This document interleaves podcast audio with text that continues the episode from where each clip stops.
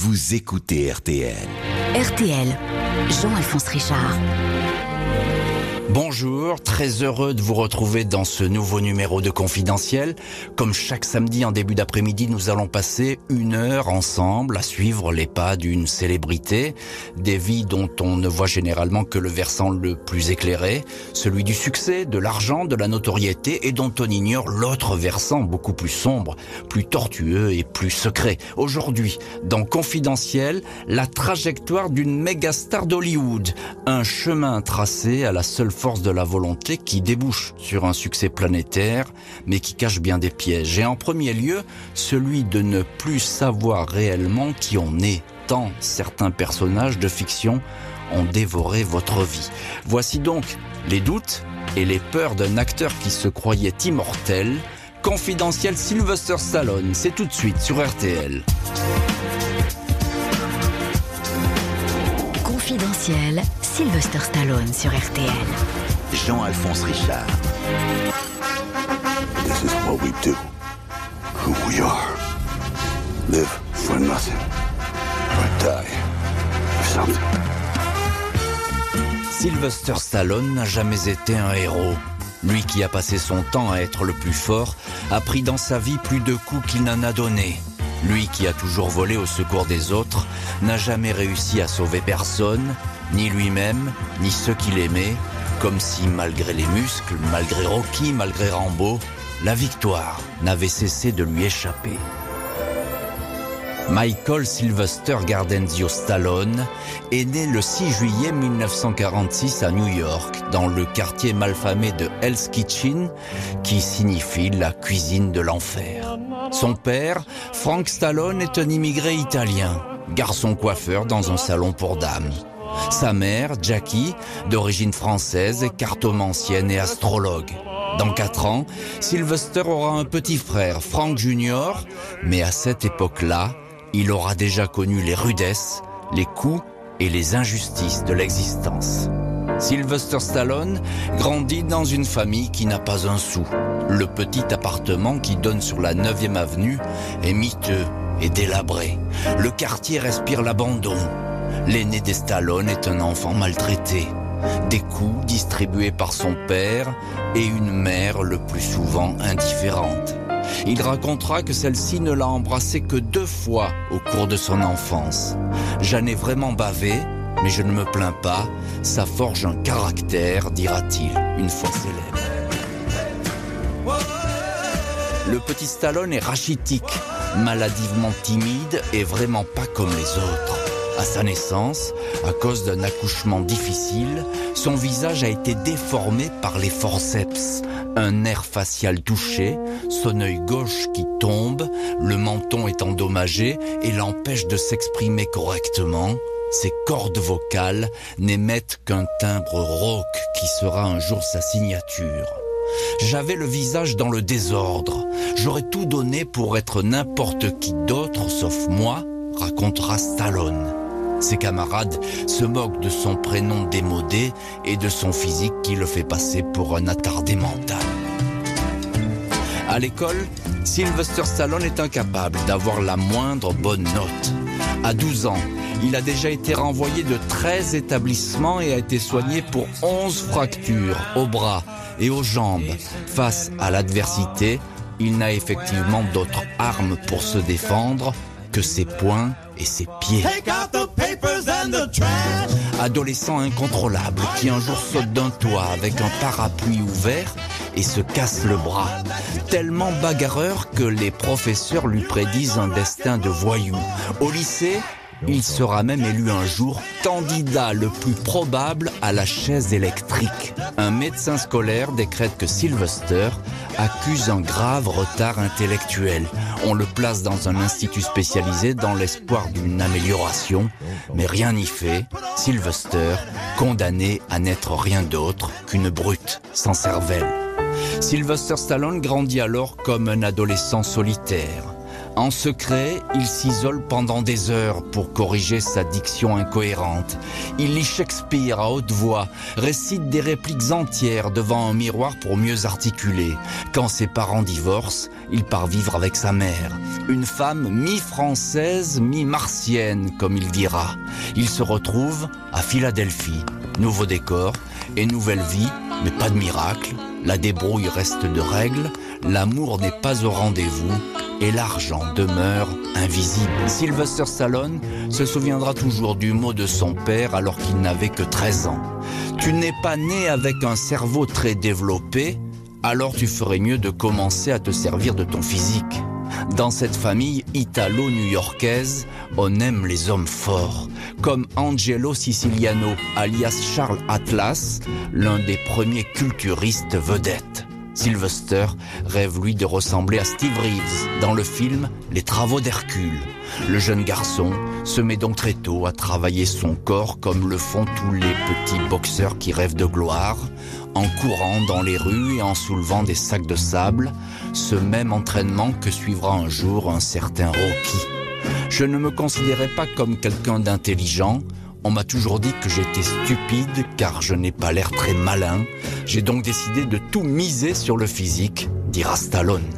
Stallone, qui court pour fuir au plus vite son enfance perdue et ce visage qu'il n'aime pas. Il fait un rêve qui a tout d'un pari impossible, devenir acteur. Sa mère, diseuse de bonne aventure, lui prédit que sa volonté sera exaucée et qu'un jour la réussite sera avec lui. À 20 ans, Sylvester Stallone débarque donc à New York pour tenter sa chance et faire du cinéma. Il ne connaît personne et ses poches sont vides. La nuit, il dort dans un terrain vague de Manhattan, dans un wagon désaffecté. Le jour, il court les petits boulots. Il est ouvreur dans un théâtre de quartier où il essaie de se faire quelques dollars supplémentaires en vendant des billets au noir il sera renvoyé après avoir tenté le coup avec un homme dont il ignorait qu'il était tout simplement le directeur de la salle. Stallone travaille au zoo du Bronx où il nettoie la cage des lions. Il court les auditions à la recherche de petits rôles sans beaucoup de succès. Il tente de faire de la publicité, mais sa diction est déplorable. Je ne comprends rien à ce que vous dites, tranche un jour en directeur de casting, laissant sans voix le jeune homme mal dégrossi. Sylvester Stallone sait depuis longtemps que personne ne l'aidera pour décrocher la lune dans cette nuit d'encre. Il ne pourra donc compter que sur lui-même.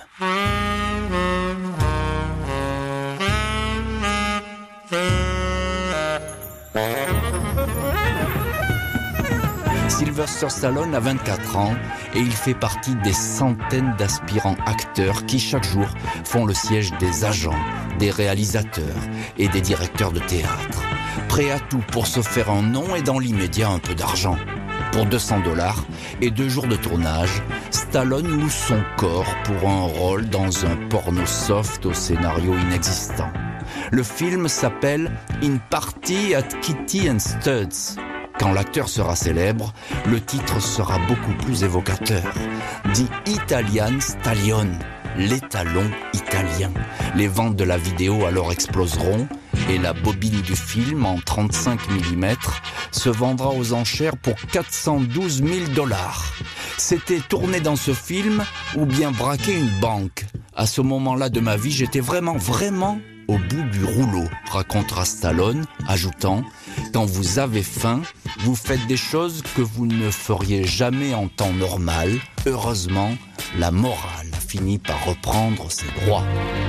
Confidentiel, Sylvester Stallone sur RTL. Jean-Alphonse Richard. Stallone, une jeunesse américaine qui laisse des balafres dans tous les sens du terme. On parle de cette première partie de la vie du futur Rambo avec notre invité dans Confidentiel. Bonjour Olivier Delcroix et bienvenue sur RTL. Bonjour, bonjour. Je suis très très heureux d'être là. Et nous sommes très heureux de vous avoir Olivier Delcroix. Vous êtes rédacteur en chef du Figaroscope, spécialiste du cinéma et auteur aux éditions Ebeke d'un livre intitulé Le cinéma d'action américain. De l'action, il y en a très tôt dans la vie de Sylvester Stallone.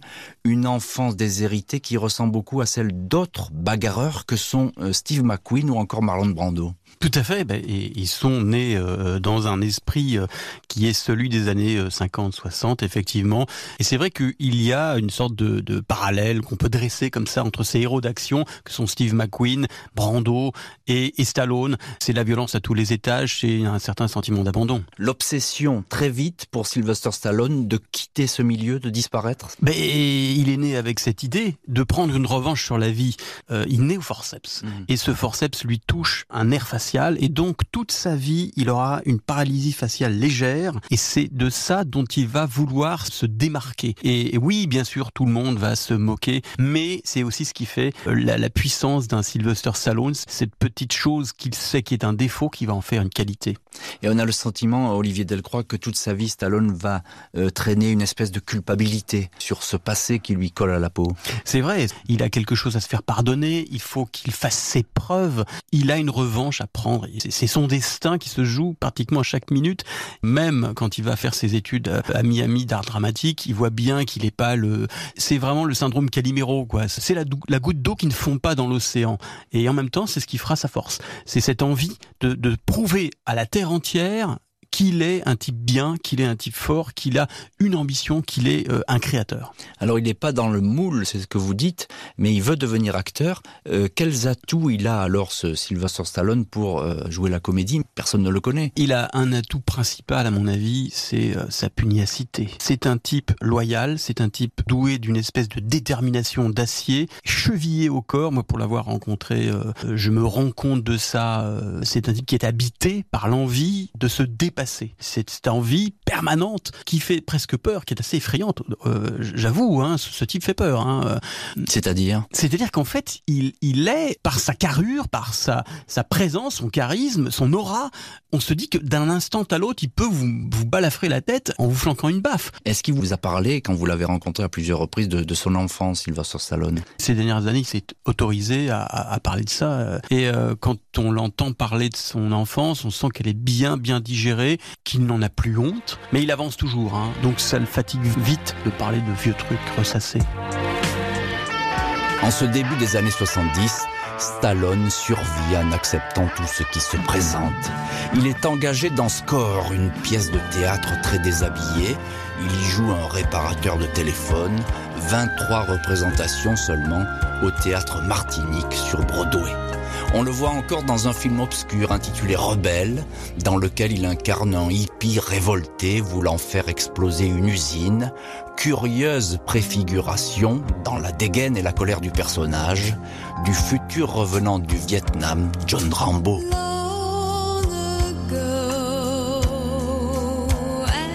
C'est dans ces années-là, grises de poisse et de cachets minables, que Stallone rencontre la blonde Sacha Ksak, ouvreuse dans un théâtre et apprentie comédienne. Le 28 décembre 1974, le couple désargenté se marie. Sylvester entraîne alors Sacha dans une aventure à pile ou face qui se soldera soit par la déchéance, soit par la gloire.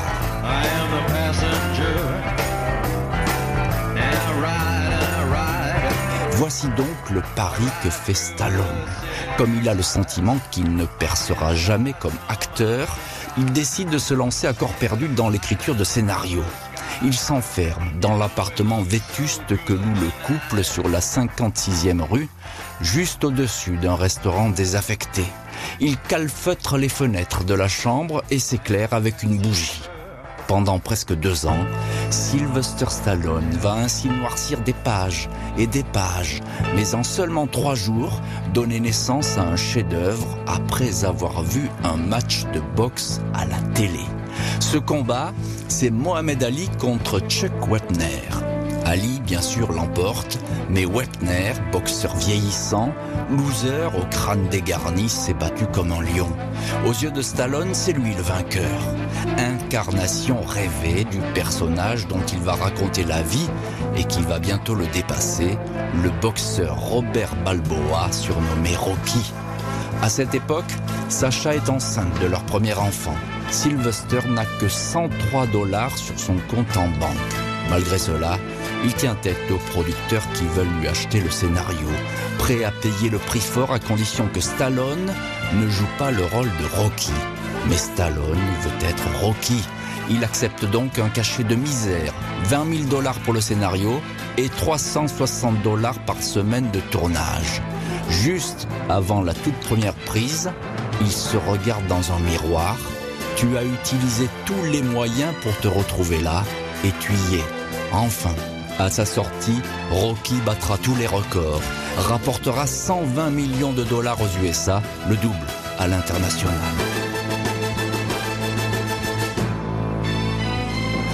Jour au lendemain, Sylvester Stallone, 30 ans, se retrouve drapé de gloire et d'honneur. Tout un pays s'identifie à Rocky, héros modeste et moderne, porte-parole des 100 grades, étincelle d'espoir dans la défaite. Sylvester Stallone, Sly, comme on commence à le surnommer, va devoir s'habituer à vivre avec son double qui va le dévorer. Je suis né ce jour-là. Qui peut prétendre avoir été le témoin de sa naissance confiera des années plus tard l'acteur au magazine du journal Le Monde. Personne encore aujourd'hui ne se souvient que Sylvester Stallone a lui-même créé Rocky. On ne retient que son apparition sur le ring, visage boursouflé par les coups reçus. Stallone goûte ainsi au plaisir de la célébrité, applaudi, convoité, désiré. Nouvelle icône du cinéma avec ses dix nominations aux Oscars, nouvel héros d'une Amérique en plein doute et qui, avec son champion, renoue avec la volonté et l'honneur. Stallone ne se préoccupe pas de l'avenir. Il parade comme un nouveau riche d'Hollywood et finit par perdre pied. Voiture de luxe, soirée de gala et jolie fille. Les paparazzi ne perdent pas une miette des frasques de Rocky. Il trompe Sacha avec la chanteuse Suzanne Anton. Il ne voit pas son premier garçon baptisé Sage grandir et ne sera pas assez présent aux côtés de son deuxième fils, Sergio, né autiste. Je suis tombé dans tous les pièges que je m'étais juré d'éviter. Il faut connaître ses limites. Je les avais perdues et je suis devenu assoiffé de choses que je ne méritais pas. C'était comme une drogue. Cette drogue, c'est l'ego, confiera l'acteur.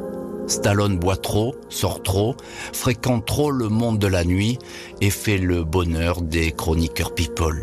J'étais supposé coucher avec toutes les top modèles de la planète. Il suffisait que j'ouvre un journal pour savoir où j'allais passer la nuit, raconte Stallone. Après une dizaine d'années de vie chaotique, Sylvester et Sacha divorcent. Ils ne se retrouveront que 30 ans plus tard, mais pour partager ce jour-là la pire des épreuves. Confidentiel, Sylvester Stallone avec Jean-Alphonse Richard sur RTL. Sylvester Stallone dans la peau de Rocky, une première créature qui va finir par le dépasser. Mais avant ça, Olivier Delcroix, vous êtes notre invité dans ce confidentiel Sylvester Stallone. Avant ça, il y a eu beaucoup de travail jusqu'au plateau de Rocky. Comment s'est passé à l'époque cet incroyable tournage il va durer 28 jours. Il dure, c'est un tournage qui est euh, un peu fait à la sauvette, à Philadelphie. Les producteurs voulaient le faire à Los Angeles, mais Stallone tient bon. Et ce qu'on va découvrir à l'écran, en fait, qui va lui amener euh, la célébrité, c'est cette, euh, cette capacité à, pouvoir faire un film d'une intensité incroyable sur un personnage qui va se relever. Et notamment, bon, il y a une grande scène qui est la, la plus belle, à mon avis, du film. C'est celle où Rocky s'entraîne, vêtu d'un jogging gris au petit matin dans les rues de Philadelphie.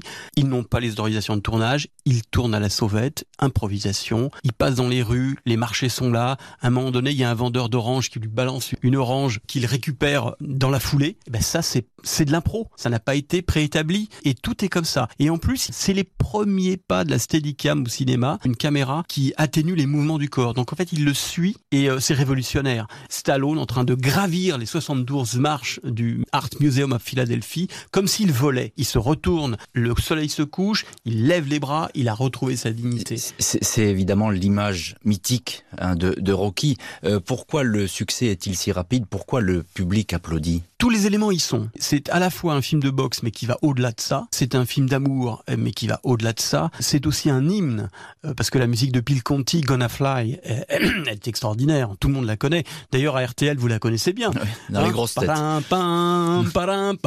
Bon, bah, ça, euh, on l'a entendu toute notre jeunesse, et c'est vrai que c'est un hymne extraordinaire. Donc oui, c'est devenu, en un claquement de doigts, un véritable succès populaire, et à tel point d'ailleurs que le film a remporté un Oscar. Donc il est, il est nommé Sylvester Stallone parce qu'il s'est entêté à vouloir incarner le personnage de Rocky, a tout gagné sur ce. Voilà, il remporte la mise comme au poker. Et il a tout gagné, mais pourtant après ce film, on a le sentiment que Sylvester Stallone est assommé par son propre succès. Tout à fait. C'est, c'est... Il est groggy. Ah, il est groggy, oui, oui.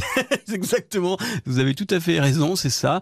Le gong a retenti, il a gagné et il sait plus quoi faire. Alors il va tourner dans quelques films de John Huston, quelques films qui vont pas vraiment euh, le marquer, mais c'est vraiment, à mon avis, en 82 que euh, la, la, donne change. Tout d'un coup, lui tombe un autre personnage qui va pouvoir lui permettre de s'éloigner de Rocky. Et ça sera évidemment Rambo. Rambo dont, dont on parlera dans, dans, ce confidentiel. Encore un petit mot, euh, Olivier Delcroix. Quel regard à Hollywood sur ce nouvel acteur qui émerge à l'époque, euh, Stallone? Hollywood lui jette un regard un peu méprisant. Il utilise son physique de camionneur, et puis il est pas beau, hein, il a ce problème permanent, donc Hollywood le méprise. En ce début des années 80, Rocky triomphe. Sylvester Stallone aimerait bien se détacher de sa création. Mais tous les projets qu'il lance, le drame social FIST ou le drame sportif La Taverne de l'Enfer, toutes ces tentatives se soldent par des échecs. Seul Rocky est plébiscité par le public et Stallone les enchaîne, peu importe que lors d'un tournage, il soit hospitalisé en urgence, en arrêt cardiaque, après avoir été frappé trop fort par l'acteur Dolph Lundgren.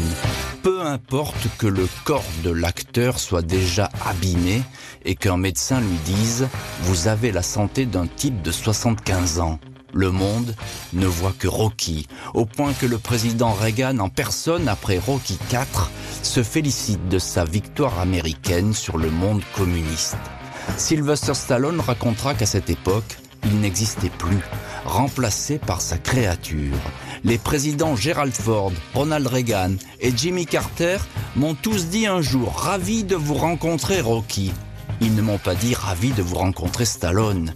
Au Sénat, c'est Ted Kennedy qui m'a tapé sur l'épaule. Hé Rocky, je peux avoir des autographes pour les enfants? Stallone, effacé par son avatar. Malgré le succès, Sylvester Stallone reste bourré de complexes. Dès qu'il joue autre chose que de l'action, c'est l'échec. Rocky avait réalisé mon rêve, dit-il. Il continue donc dans cette veine. L'acteur n'a jamais fait la guerre du Vietnam. À l'époque, son nom avait échappé au tirage au sort des conscrits américains. Il se passionne pourtant pour un personnage tiré d'un roman, un vétéran du Vietnam ultra violent et désespéré, John Rambo.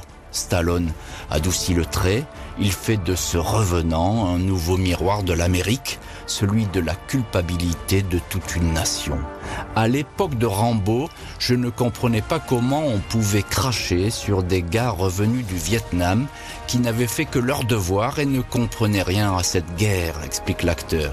Après Rocky, Stallone entre donc dans la peau de Rambo.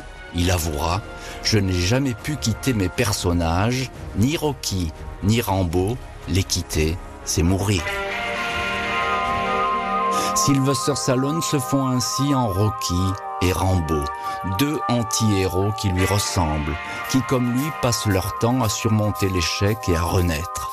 Dix mois après avoir quitté Sacha, à qui il avait pourtant promis une vie familiale parfaite, divorce à 9 millions et demi de dollars qui fait les choux gras de la presse à scandale, Sly prend un nouveau départ avec la sculpturale mannequin danoise Brigitte Nielsen, 17 ans de moins que lui, sa partenaire dans Rocky IV.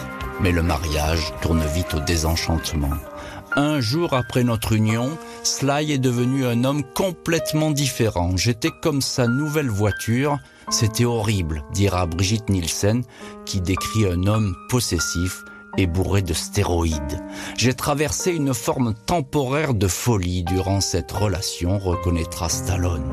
20 mois de disputes et de rumeurs qui alimentent la chronique People d'Hollywood, nouveau divorce, nouveau procès, et nouvelle condamnation pour la star. Il en est cette fois quitte pour 4,7 millions de dollars de dédommagement. Ces deux mariages ratés m'ont laissé abattu, blessé et humilié, racontera Stallone. À cette époque, Sylvester Stallone est ainsi plus connu pour ses frasques sentimentales et scandaleuses que pour ses rôles au cinéma. On énumère ses liaisons plus ou moins célèbres. Il est épisodiquement accusé d'agression sexuelle. Une danseuse exotique affirme que l'acteur lui a sauté dessus dans un club culturiste de Santa Monica. Une autre jeune femme dit avoir été violée. Même sa demi-sœur, qui souffre de troubles du comportement, fait publiquement savoir que son célèbre frère a abusé d'elle. Aucune de ces accusations ne sera retenue par la justice californienne, pas plus que la requête de la mannequin Janice Dickinson. Elle affirmait que Sylvester Stallone était le père de sa petite fille. Un test ADN accepté par l'acteur démentira cette paternité secrète. RTL. Confidentiel, Sylvester Stallone. Jean-Alphonse Richard. Sylvester Stallone s'égare ainsi dans ces années 90 où tout semble lui échapper. Il s'essaie à la comédie mais la descente aux enfers s'accélère. L'acteur, qui rêve de jouer autre chose qu'un monsieur muscle, d'être considéré enfin comme un vrai acteur, est confronté à un éternel constat d'échec. J'ai dû soulever des milliers de kilos de fonte dans ma vie et c'est comme si j'étais toujours au même point, dit Stallone. Lui, qui faisait partie des acteurs les mieux payés de Hollywood, est devenu moins bankable, moins rentable, moins demandé. Alors qu'il touchait jusqu'à 15 millions de dollars par film, il accepte un cachet de 60 000 dollars pour tourner un flic bedonnant dans Copland, incarnation parfaite du loser qui mérite d'avoir une nouvelle chance. Le 13 juillet 2012, dans l'après-midi, c'est le plus grand des malheurs qui entre dans la vie de Sylvester Stallone. La star apprend la mort d'une crise cardiaque de son fils aîné, Sage Stallone, 36 ans. À 14 ans, Sage avait tourné dans Rocky V, peut-être l'épisode le plus intime de la saga. À l'époque, le public découvrait pour la première fois ce fils inconnu, tenu jusque-là loin des photographes et des caméras. Jusqu'à ce film, je n'avais pas de père, et là, nous finissions en larmes la plupart des scènes, avait alors déclaré Sage. Mais entre le père célèbre et ce fils aspirant à une carrière d'acteur, la suite sera une succession d'éclipses, de rendez-vous manqués et de silence. Stallone s'en voudra de ne pas avoir compris cet éloignement, de n'avoir pas vu que son fils s'embarquait dans une vie solitaire et un peu désespérée, comme il regrettera de ne pas avoir été assez présent aux côtés de son deuxième fils, Sergio, autiste, le fils du silence, élevé par Sacha, la première épouse.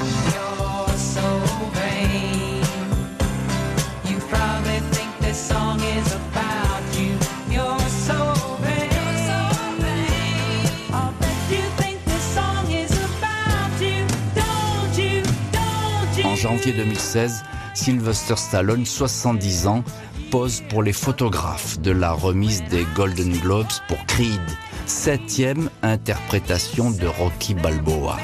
Autour de lui, sa nouvelle famille, ses trois filles, Sophia Rose, Sistine Rose, Scarlett Rose et sa troisième épouse, l'ex-mannequin Jennifer Flavie. Pendant très longtemps, j'étais sur les routes et puis un jour j'ai réalisé que la famille c'était tout et que nous étions jugés sur la façon dont nous avons élevé nos enfants. Ce soir-là, Stallone est mélancolique. Il accompagne le crépuscule de Rocky, ce jumeau avec qui il a vieilli. Je pourrais avoir dix vies de plus, je serai toujours Rocky, c'est comme ça. Peut-être suis-je né pour cela, dit-il. Trois ans plus tard, il incarnera pour l'une des dernières fois un vieillissant John Rambo, son deuxième double. Sylvester Stallone se croyait immortel, à l'image de ces deux héros sur lesquels les années ne semblaient avoir aucune prise. Il avait travaillé son corps, continué à nourrir ses muscles pour conserver la silhouette des jeunes années, fait appel à la chirurgie esthétique, au scalpel, au botox, pour démontrer que rien ne pourrait changer. Puis le temps a fini par le rattraper. Lorsque vous atteignez un si grand âge, vous devenez sensible au moindre mouvement d'aiguille, dit-il alors. L'acteur parle pour lui, mais aussi pour Rocky et Rambo. Tous les trois se moquaient jusque-là de la mort. Pour la première fois, ils craignent qu'elle ne les rattrape et les emporte. Sylvester Stallone le dit lui-même, vivre est facile, mourir, c'est beaucoup plus dur. Confidentiel Stallone n'est pas terminé, on marque une courte pause et puis on retrouve Olivier Delcroix pour évoquer la vie de l'éternel Rambo. A tout de suite sur RTL. Confidentiel, Sylvester Stallone sur RTL. Jean-Alphonse Richard. Stallone a jamais Rocky, a jamais Rambo, deux personnages que lui seul a créés et que lui seul ne pourra jamais incarner. Avec nous dans le studio de Confidentiel, notre invité Olivier Delcroix, spécialiste du cinéma américain. Pourquoi Olivier Delcroix, John Rambo est-il une révolution au cinéma? Ça, c'est la grande question. Mais en même temps, elle a une réponse tout à fait logique, parce qu'en fait, en 82, au moment où Rambo sort, on est dans les années Reagan. L'Amérique, euh, qui a perdu la guerre du Vietnam, se sent prise au piège, une culpabilité terrible, c'est la première guerre qu'elle mm. perd. Quand John Rambo arrive, c'est un personnage qui a été inventé par l'universitaire romancier David Morel en 72, qui lui-même avait écouté des étudiants euh, revenus du Vietnam lui raconter comment ils étaient euh, déphasés. C'est tout le problème des vétérans, des vets, qui se joue à travers ce roman, à travers ce personnage de John Rambo, et que tout d'un coup, Stallone incarne. Il incarne le soldat perdu de l'Amérique. Là aussi, pareil, méprisé par les bons Américains du cru parce qu'il n'arrive pas à se réinsérer. Et tout d'un coup, ce film sort à ce moment-là, au moment où l'Amérique bombe le torse, dit au revoir à cette euh, liberté hippie. Euh, et, donc en fait, à travers Rambo et à travers le succès incroyable de Rambo, l'Amérique prend sa revanche sur la guerre du Vietnam. L'Amérique gagne et regagne ses galons euh, de nation imbattable. Une espèce de rédemption donc. Mais est-ce que Sylvester Stallone souffre de n'être que Rocky et Rambo? Alors vous me direz c'est déjà pas si mal, mais est-ce qu'il souffre de n'être que ce personnage?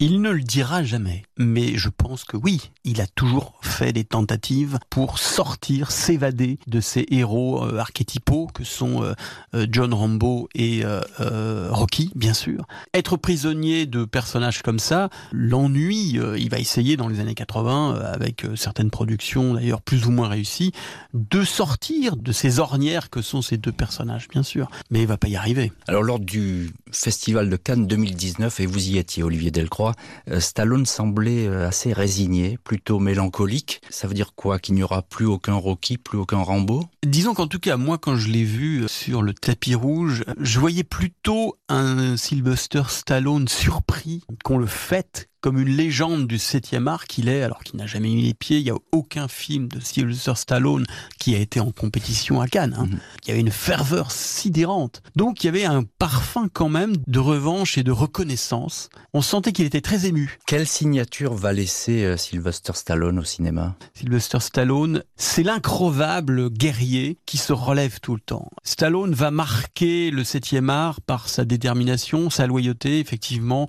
sa sensibilité et puis pour moi son visage c'est un chef-d'œuvre. Ses paupières tombantes qui s'animent dès qu'il bouge un air, vous avez l'impression qu'une montagne euh, s'illumine. Un type incroyable et, un, un acteur formidable. Il va devenir mythique, mais il aura lutté toute sa vie pour le devenir. Merci beaucoup Olivier Delcroix de nous avoir accompagnés dans ce confidentiel Sylvester Stallone. Merci à Philippe Duval à la réalisation, Justine Vignot à la préparation de cette émission. Je vous donne rendez-vous lundi 14h pour le premier des confidentiels spécialités.